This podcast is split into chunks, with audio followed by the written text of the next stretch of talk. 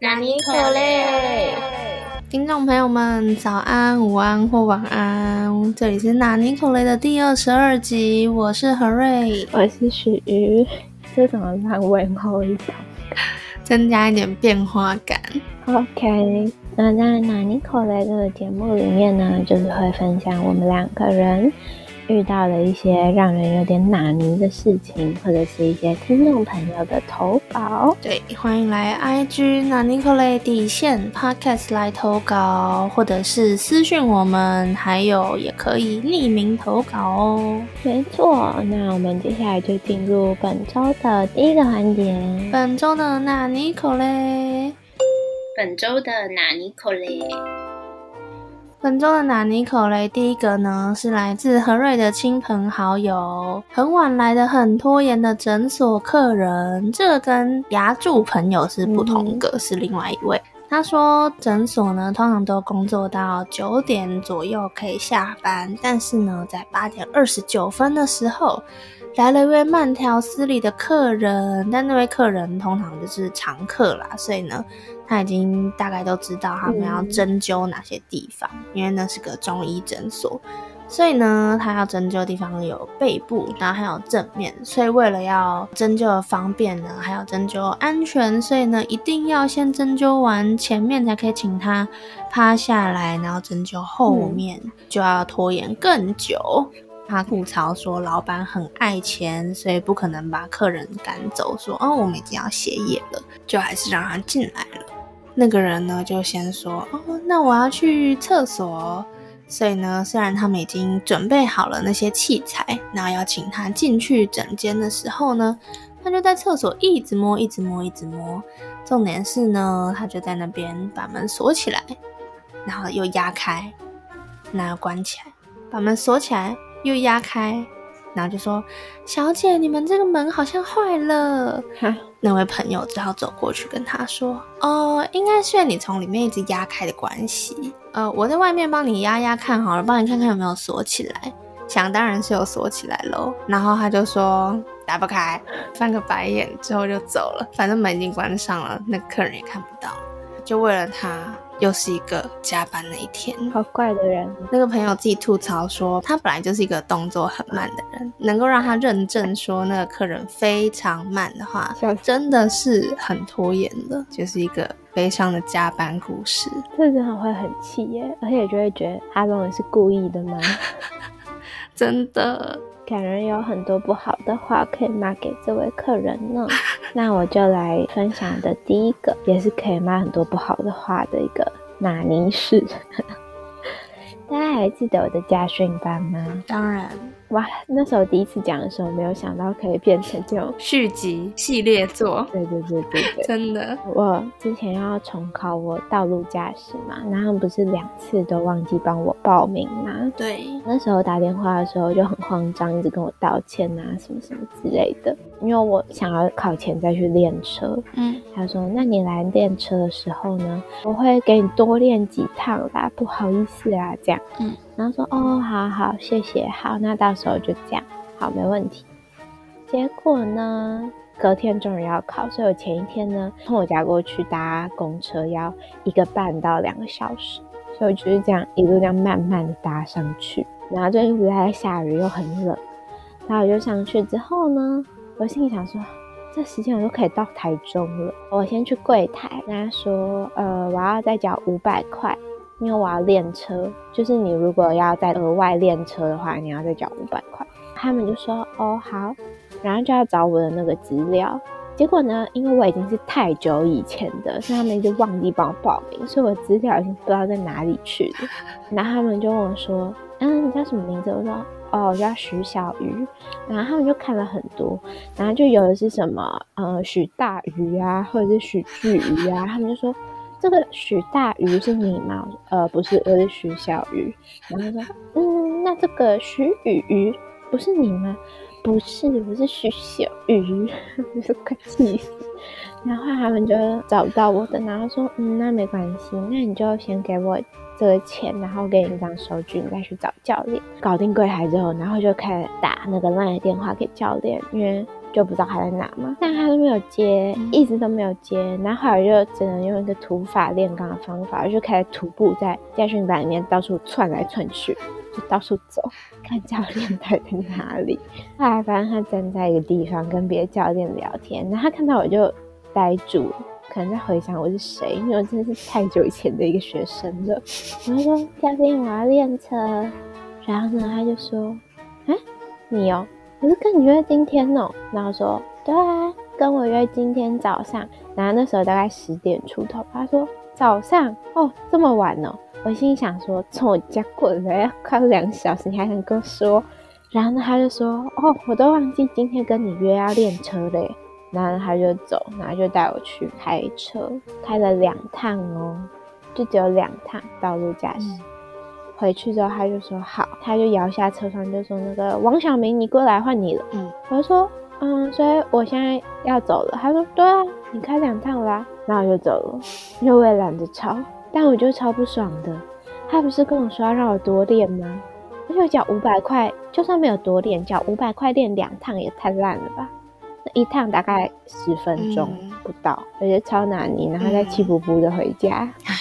因为他们有那个一些接驳车到一些地方，然后呢，我要回去的时候就刚好有一班接驳车，就去问柜台说，呃，那我可以顺便搭那个接驳车走吗？嗯，然后柜台就说，啊，不行啊。他说你有缴钱吗？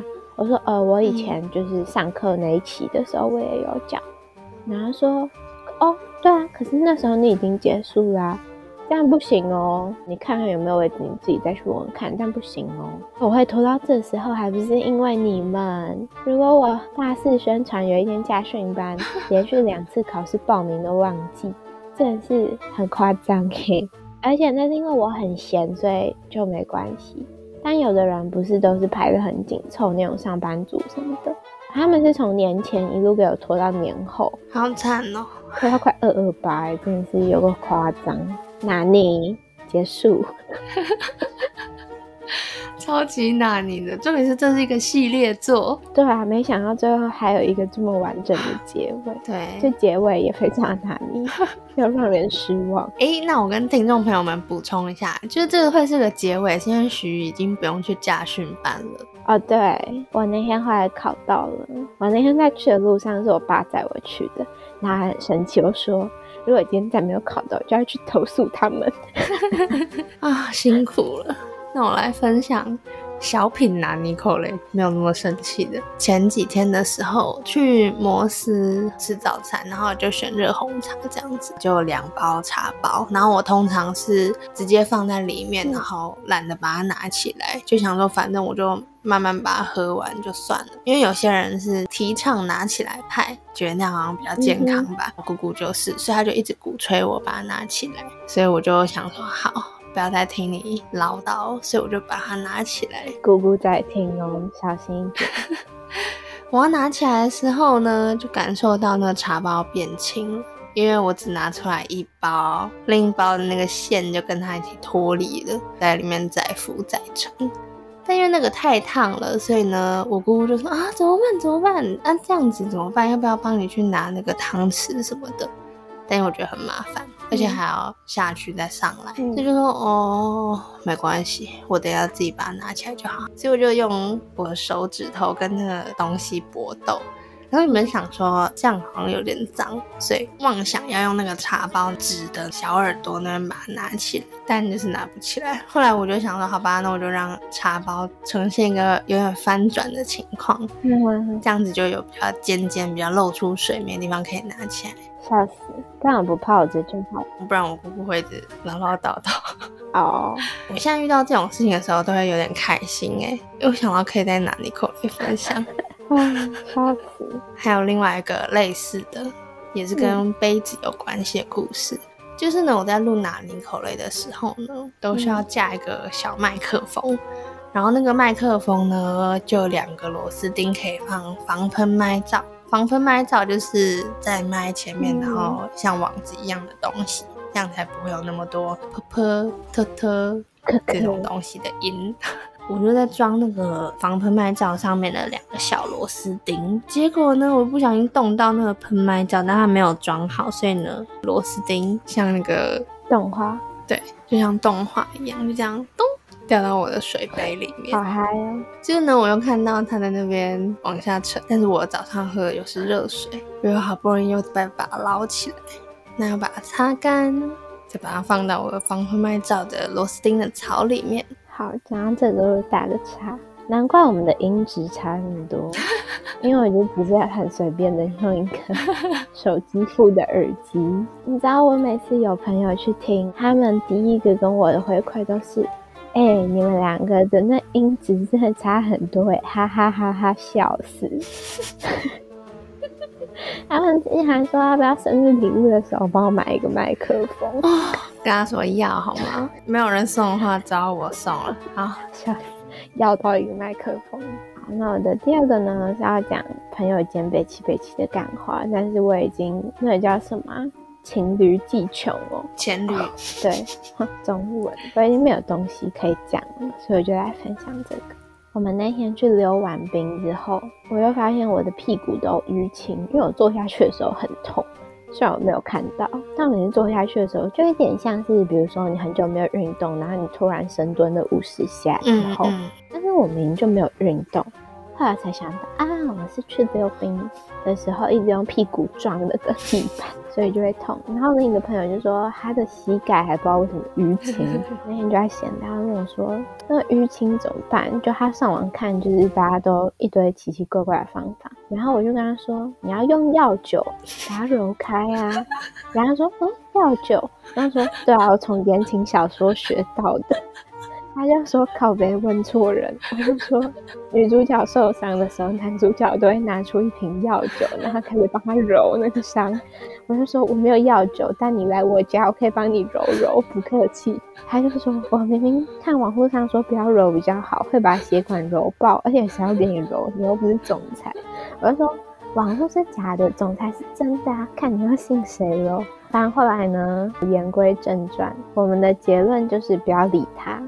他就说：“你确定吗？”我就说：“对啊，我说我淤青都没有在管，耳洞爆血也没有在管。我的耳洞前一阵子一直在爆血，然后他们过一阵子就会好了，知道吗？这是有一个我的逻辑，嗯，于是逻辑就是呢，因为我身体还有其他更烂的部分，这些小伤呢，就只是在班门弄斧。他们就会作妖，然后过一阵子之后就会发现，哇，我原来只是个小咖，没有用，然后他们就自动变好了。”真的，大江大海都见过这些小伤，不配我回头。好你很捧场哎，你一直在笑。不是，那何瑞要回馈一下，就是呢，我也常常看到药酒这个东西，然后许瑜又把它放到 IG 上面分享，现在害我现在看言情小说。没错，我跟许瑜一样都看言情小说的时候看到药酒就觉得很好笑，而且药酒这个治百病，你知道很冷的话呢。就有那种专门治冻伤的药酒，肚子痛药酒，骨头痛药酒，头痛药酒，所以我好想要一罐哦！到底是什么神秘的东西呀？感觉里面会有泡什么蛇啊、蜈蚣之类的。我也觉得超可怕，要逼出那个寒气。没错，你觉得要自己揉没有用，一定要总裁那个又大又干燥又热的手这样揉才有用。我要疯掉了！那我要分享一下那个正确的方式。前几天是要冰敷，好像是三天吧，还怎样的？然后等到它变成血干掉的颜色，大家应该都看出来，就那个淤青会变颜色，就可以热敷，就帮助它散掉。那就代表里面血管应该已经好了，就没有再继续捞回，所以就可以让。淤血化掉，还有一个现代文明的那种技术，就是有那种专门帮助淤血的药酒，不是啦，的药膏。之前去捐血的时候，因为我才捐一两次吧，所以血管它就有点找不到，就比较细。后来那个老护士一看就说：“啊，你这样子，他到时候会 OK 啦。”然后就说去帮他拿一罐那个消肿药膏。然后那时候因为没听懂，他说我还听成什么小狗药膏，想说小狗药膏是啥味。所以如果大家去捐血，然后被人家戳爆血管的话，可能也可以拿到一个，可以上网看一下是怎样的那个药膏可以插在 O C 上面。我真的淤青从来没有管它过，而且我有时候会想要按它，你懂吗？我也会，我看到有时候很痒，我就会给它起了，然后就啊，好痛，对，真的有病。嗯，因为他们只是虾兵蟹将而已，不足挂齿。没错。那何瑞来分享第三个拿尼口嘞，是一个很奇怪的事情，就是我的 IG 在。跟人家的那个私讯的小盒子里面，哎，现在已经不是小盒子，小飞机里面呢，会有一个被吃讯息，耶，就只有那个聊天室。可是我跟那个同学又常常聊一些那种会聊很久的话题，就比如说聊什么东西的剧场版啊，然后聊哪个日本明星，聊哪个韩剧，然后我们会很认真的聊每个情节。然后哪里有什么不合理的地方要吐槽，或是觉得，可是我觉得那里真的很棒，他就说对。然后还有那时候一起追《昂档爱的迫降》的时候，我们看完之后都会传一串很长的啊惊叹号，那个人就会马上堵我，他就说啊，然后反正就是很白痴。我懂，我之前也会这样，两岸猿声体不住的状态。有一天我更新了之后呢，然后就只有。跟那个同学的讯息会被吃掉。就有一次我点进去的时候呢，就看到是很久以前，二零一七年的时候的讯息，就我们才刚重新变回朋友的时候的讯息。我就跟他说发生这个事情，他说啊怎么会这样？然后又跳出去，再跳回来，然后刚刚传讯息又不见了。就只有那个聊天室会这样，好怪，就很奇怪。他就会看他心情，有时候会出现，有时候不会，所以就变成我们聊天的就会常常一大段就消失。可能他那边的显示是正常的。我们之前就开玩笑说，那么认真讨论那些偶像剧啊，还有动画，还有什么背景乐下的好不好，都会讨论讯息。原本可以拿去出成什么系列集，现在不可能，因为从我这边已经看不到那些讯息。但我觉得 Instagram 就很不稳定诶，就比如说你有好多个账号的话，会明明都有更新，但可能 A 账号是会是最新版，那 B 账号会是旧版。嗯，对，就会很怪，很难用。哎，我还有听过人家 Facebook 账号很奇怪，就他有那个官方账号跟自己的那个私人账号，然后就他在私人账号发文还是官方账号发文，然后都会联动，哎，所以就超不方便的。就自己的私事可能就会被发到他官方账号上面，然后要赶快删掉。那应该是还没有设定，不知道，因为他已经用很久，然后之前都很正常。哦，请那个 Facebook 的系列集团的加油好吗？苏克伯加油！要偷我们各自就要加点油。对，真的是不能再这样乱讲话了。啊，这样子我刚分享完很好笑的 O 青，这样子最后一个就好烂哦，就是只有三个字，我伞被偷哦四个字，但就是这种天气伞被偷就 真的是很无语哎哎，这种天气出门应该不可能不带伞吧？然后还在那边偷别人的伞，真的是祝你下地狱哎。偷东西真的很不 OK，因为平常我都秉持相信台湾人的心情，所以东西都会直接放着或什么的。我以前也是，我被偷过两次之后，再也不相信台湾人了。什么最美的风景是人，高配。因为我觉得很好笑，台湾人其他东西都不会偷嘛，然后甚至掉了都会送到警察局，或者是追过去还给那个人。但是大家都不会觉得伞也是一个很重要的东西耶。对啊，而且有的会是有意义的吧。虽然老一辈的好像不会送伞，但我这一辈就会。大家会喜欢一个日本的牌子，上面有印花花的，开始许愿。我知道跟我讲有防晒的，对不对？对对对对对，结果那把花坏掉了。明明没有那个大家常见的反光的涂层，然后许就跟我说：“哦，这有防晒，有抗 UV。”然后说：“哦。”可能他没有那个涂层，他说对啊，可能因为是日本做，所以就相信他。对，真好笑。他跟我说他有涂一个透明的神秘的东西，那因为是日本做的，我相信。对，而且大家真的不要乱偷伞哎，因为伞一支也是很贵的，自己用一两百块伞呢，不要觉得全世界人都用一百多块伞。那人伞超贵的，也是有人用一两千块伞。坏坏的偷伞人可能会想。哇！我赚到！坏坏偷伞人根本就看不出来，好吧？他就是偷灯看起来最普通的伞哦，好吧，才不会被人家追究。下次我要在上面撒金粉。我刚刚突然想到一个蛮好笑的，可以来调和一下这个。台湾最美的风景还是人啦。就是在澎湖的乡下，嗯，很多机车都不会锁，比如说去杂货店，钥匙就都直接插在上面。反正你跟他们那些在地的澎湖人说，你钥匙要拔了，他们都说啊笨啦笨啦。有一次回去，然后我有一个姑丈就骑了我们家的摩托车，他就买了一堆东西回来之后，过不久我们家又收到警察的电话，因为门口有两台机车都没有锁。拿我姑丈出来之后，就随便上一台，就给人家骑回家。所以另一台的主人就只能守在同样是没锁，但是不是他的机车旁边，就只能报警，超好笑，真的很可爱，好温馨哦。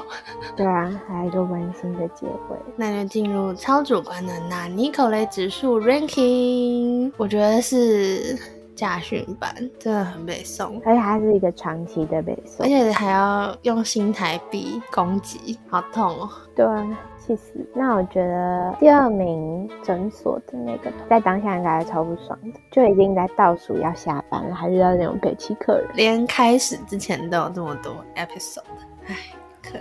哎，对，那我感谢那个投稿的人，因为他就是借我麦克风的亲友，感谢你，感谢你，我也跟着感谢。你说让你跟你的朋友有一个话题，就是你们音质也差太多了吧，哈哈哈。对啊，音质差异已经成为这个节目的特色。那我们就进入下一个单元，口雷纳尼，口雷哇纳尼。好，在这个单元里面呢，就是会分享一些何瑞关心的议题，我的 playlist，还有一些我们最近在关注的有的没有的东西。没错，那何瑞今天要分享的议题呢，是延续很久之前有讲过的 NFT。经过了大概半年吧，感觉大家不想认识 NFT 也已经有所认识了，所以就来跟大家更新一下。在时尚圈也开始有 NFT 进入哦，他们从去年就开始想说要不要来投入发行 NFT，那其实这算是还蛮有商业触角的这样子，然后就有发现说 GUCCI，然后还有艾迪达，他们都发行了 NFT，所以今年才刚开始嘛，感觉还会有更多的 NFT 会出现。但是呢，既然是 NFT，就代表那没有实体，所以大家就是买了一张图，或是买了一个类似像三 D 的一个建模或什么的，又是很贵。Fendi 啊，然后还有 Prada 都有出 NFT。大家对于就是精品业，通常是想要拥有那东西，提着它、背着它、穿着它到处逛的人才会买那些东西吧。但如果是 NFT 这类东西，就比较难直接做实体收藏，这样大家还会有兴趣吗？如果是许鱼的话呢？呃，不会，很简短，不会。我也是这么想的。而且呢，也有人像你的想法一样，就是 LV 集团的董事长，他就说他没有兴趣销售一双十欧元的虚拟球鞋。我只想说，小心泡沫化。在两千年时的网际网络，那时有一堆想要成为点数的公司，但最后只有一个成功了。就大家如果要买精品的 NFT，或是要买任何的 NFT，都要小心，然后还要随时准备好离开那个市场。但现在才刚开始嘛，所以。现在应该还是可以赚大钱的时刻，真的吗？但我觉得蛮难成的，时尚圈的 NFT 啦。嗯，对，大部分的人都不会想要，除非是真的是有钱到买什么都是像花零钱的那种顶级的有钱人。嗯，然后时尚业还有另一种 NFT 哦，就是像你这样说，因为它没有实体，所以有人介于 LV 跟其他集团之间这样子，他就想说，那我出一个。有 NFT 和实际定制服的，这样可能大家就会觉得，嗯，好，那还是有拿到实体，所以 NFT 也可以跟其他的东西结合。当然还是要实体，而且很多时候想要买名牌是喜欢它的那种做法，就是那实体东西的那种记忆，就比如说。我想要买风衣，我想要 Burberry，是因为还有那种特别的风法，嗯，剪裁那些的。对对对对对，那是从以前就留下来，不然他为什么可以有一个品牌这么口碑这么好，屹立不摇，一定是因为还有特色的记忆。你说别人就看不到，对不对？只有自己当宝一样。那个 NFT 就看不到啦。它有引起争议，除了精品变成 NFT 之外呢，也有那种创作者常常会拿精品做二创之类的嘛。就例如用那个 LV 啊或什么的做成他自己的作品，然后可能有什么小讽刺啊，或是小致敬这类的作品。哦。然后可可是当这些。人做成 NFT 发行的时候呢，爱马仕就去告人家哦，因为他就说他用了铂金包，爱马仕 Birkins 铂金这个名称做 Meta Birkin，就让大家觉得说，哦，这跟铂金包有关系吗？然后就可以吸引大家来看，引起大家的关注度这样子。爱马仕就觉得说，这行为呢有点损害，而且还影响到了铂金包的这个商标。然后结果那艺术家回应说。哦，可是我没有销售这个 A 货，就这个铂金包，他只是觉得他创作了艺术作品，把它做成铂金包的那个 NFT 的状况，其实他没有真的生产它。大家就在想说，爱马仕它没有踏进元宇宙嘛？那这样它可以将商标权扩及到元宇宙吗？还是说，如果误导买家出自爱马仕的话，那这样子？是不是他真的侵犯了他的商标价值呢？就这个东西好像还没有明确的定义，就蛮可怕。可是那个人当然已经先赚钱，因为他用十个以太币，就价值已经超过四万美金，然后就卖出第一个 Meta Birkins 的 NFT。以我的角度来看，就会觉得啊，就是在消费爱马仕，大家可以有不同的看法。他觉得他自己的行为就像之前 Andy Warhol 做那个罐头的创作一样，但我觉得就不一样。民生用品精品被复制受到影响的不一样。他如果今天是用台湾不是路边会用那种塑胶编织包吗？切纸袋。他如果是用那种去做，就可以这样讲啊。但你如果是用爱马仕或 LV 的包去做，就不能这样啊。你就只是在消费人家品牌的名声而已。因为感觉现在法律还暂时跟不上，就大家就在创造自己的历史，还有那些法律条文，所以还是要注意一下。接下来就来分享我的 playlist，每次讲的好心虚，因为就突然很弱。第一首呢是王菲的《棋子》，那是一首失恋的歌，就她好像棋子一样被那个男的。任由它摆布这样，但这首歌的旋律真的很棒，我超爱的，从小就爱。然后第二首歌呢是 Lana 的 Blue Jeans，这个是在她哇是出道专呢 Born to Die 里面的一首歌，现在已经超久了。她出道的时候是我国中吧，顺便强制推销出道专 Born to Die 整张专辑都超好听的。我刚刚有没有想说来补充一下啊？就查一下棋子的歌词之类的。然后呢，因为许瑜在节目稿上的乱打，我打错字。王菲还要打注音，就没选到字或什么。那是因为我的电脑怪怪的，我会分享到 IG 给你们。然后棋子他就打奇怪的孩子的那个 棋子。然后有没有想说那是什么？但后来听到他在介绍说哦，就是被当做一颗棋子。然后想到哦，好。应该就是西洋棋、围棋的那种棋。对对对对对，大家可以去看一下歌词，我觉得蛮有趣的。因为我觉得现在歌词好像没有那么多譬喻法，不会这么婉转。那就由何瑞来分享一下要推荐的电视剧。本要推荐的电视剧呢，跟道之俊佑啊没有任何关系，所以大家可以安心的观赏《大豆田永久子和三个前夫》。我也很喜欢这一部松隆子，还有三个不一样氛围的男人，就分别当他的三个前夫。然后呢，他的第三任前夫呢，安田降生，帅。那个角色塑造里面是有点机车的，然后有点讨厌精英律师的感觉。虽然他实际上不是，但因为是钢铁降生演，所以就算他做了机车的事情，都觉得可爱，原谅他，真的就觉得好可爱哦。而且到后来就觉得他根本就是小狗狗，对，超可爱的，就是想说要帮圣神加油这样。真的，我也是，我在看的时候内心都一直完全倾向 圣神。我也是，而且他的皮肤真的是 牛奶肌肤，而且他戴眼镜也很好看。大豆田永久子前夫的这三位呢，他们本名都有一个田，就蛮可爱的。